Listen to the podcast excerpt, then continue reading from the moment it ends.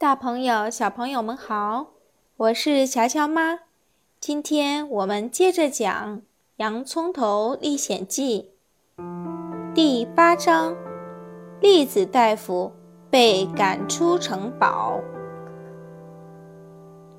小樱桃哭了整整一晚，蜜柑公爵在一旁不住地挖苦他取乐。樱桃小伯爵要哭死了，马上就会只剩下个樱桃核了。为了安慰小樱桃，他奉献了一丁点儿蛋糕。对他来讲，这已经算是莫大的慷慨了。两个女伯爵对侄子的伤心无动于衷。芹菜先生维持一贯的严厉形象。吓唬小樱桃说：“明天我要罚你写三千遍。我吃饭时不该哭，因为会影响大人消化。”小草莓也安慰了小伯爵一番，结果他被小樱桃的悲伤传染了，也哭了起来。嗯嗯。快给我闭嘴，臭丫头！大女伯爵厉声说：“否则我把你赶出城堡。”所有人的安慰、挖苦或恐吓都不奏效，小樱桃仍哭个不停。番茄骑士说：“小伯爵的病肯定是被那两个小鬼吓出来的，明天我就下令搜捕他们。”不行，他们是我的朋友。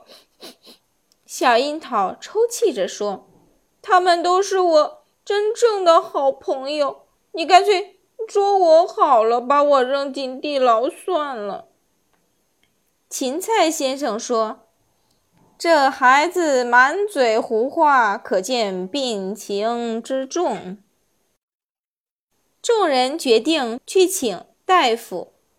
首先来的是蘑菇大夫，他开了一瓶用蘑菇配的药水，但一点儿都不见效。接下来是丑离子大夫，他一惊一乍地说：“快停止用蘑菇药水，这种药危险得很，还是把病人裹在经过丑离子的被单里吧，保准见效。”大家照做了，可是小樱桃还不见好。第三个来的是季花大夫，他说：“只能在病人身上撒新鲜的季花了。”新鲜的季花马上采来了，上面都带着刺儿。可怜的小樱桃感觉就像仆人用针扎它的皮，痛得又蹦又叫。小草莓担心朋友的健康。偷偷去请了栗子大夫。栗子大夫住在树林里的一棵大栗树下，被称为穷人大夫，因为啊，他给患者开的药不多，还常常自掏腰包配药。栗子大夫因为没有坐车来城堡，所以一度被误解为江湖郎中。他仔细检查了小病人，难过的说：“小伯爵其实没病。”只是太孤单了，应该给他找些伙伴。孤单算哪门子病？大女伯爵非常爱看病，一听见新病名，马上来了好奇心。他那么有钱，根本不在乎这点医药费。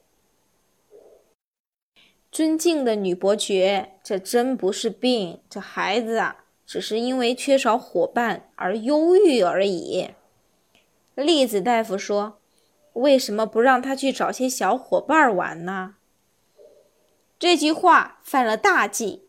番茄骑士大吼道：“快给我滚，否则叫侍卫撵你走！”